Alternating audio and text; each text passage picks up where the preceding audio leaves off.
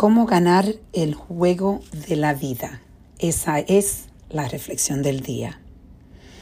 Hoy estaba pensando casualmente, celebrando que hay ocho mil veces que alguien ha escuchado mi podcast desde que yo empecé, yo creo que hace como un año atrás. Y es algo que me me ayudó a estar presente, cómo yo he podido ganar tantas, tantas batallas, cómo yo he podido ganar el juego de la vida, como yo le llamo, porque para mí la vida es un juego y hay que saber jugarlo. Y una de las, yo creo, de, de las cosas más importantes es cómo crear consistencia en nuestras vidas porque la consistencia es algo que muchas veces yo creo que muchos de nosotros en algún tiempo u otro eh, sufrimos de, de poca consistencia. Y estuve pensando cómo yo empecé con la idea de hacer el podcast. De, la idea era de reflexionar. En realidad es una reflexión, algo que yo hago diariamente y empecé a compartir con mis amistades le, le mandaba el mensaje de mis reflexiones que yo escribía siempre después de escuchar un video que me inspiraba de YouTube y lo compartía. ¿Cuál es el mensaje? que me inspiró? Y decidí eh, hace tiempo empezar a hacer este podcast y ya hoy cuando voy a ver tengo 8 mil, mil veces que las personas han escuchado mi podcast increíblemente cómo esos depósitos diarios que yo llamo, que son acumulados, te llegan a ganar el juego de la vida.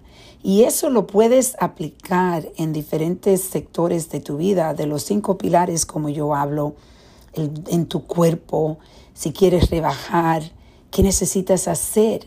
Diariamente poner un depósito, no importa qué pequeño sea, ese depósito, pero lo importante es poner depósito, no quitar, aumentar en vez de quitar. Y hay veces que nosotros necesitamos ayuda. Y a mí por eso me encanta ser mentora cuando yo veo la diferencia que yo estoy haciendo en las personas que me han pedido ayuda.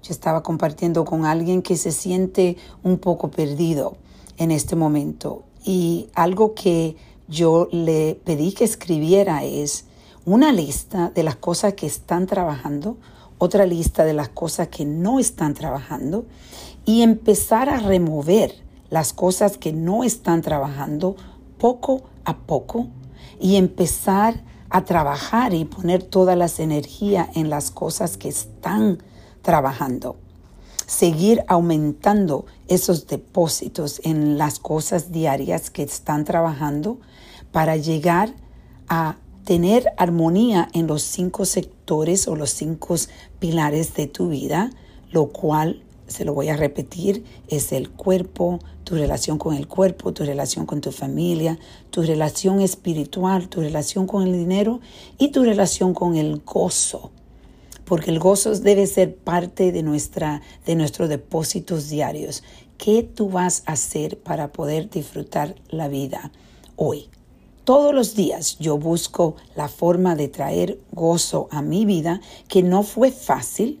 Esto es algo que tuve que aprender, pero como le estoy diciendo, poco a poco, acumulando esos depósitos diarios, tú puedes empezar a crear esa estructura para ganar, para ganar el juego de la vida. Vamos a reflexionar y a reconectar.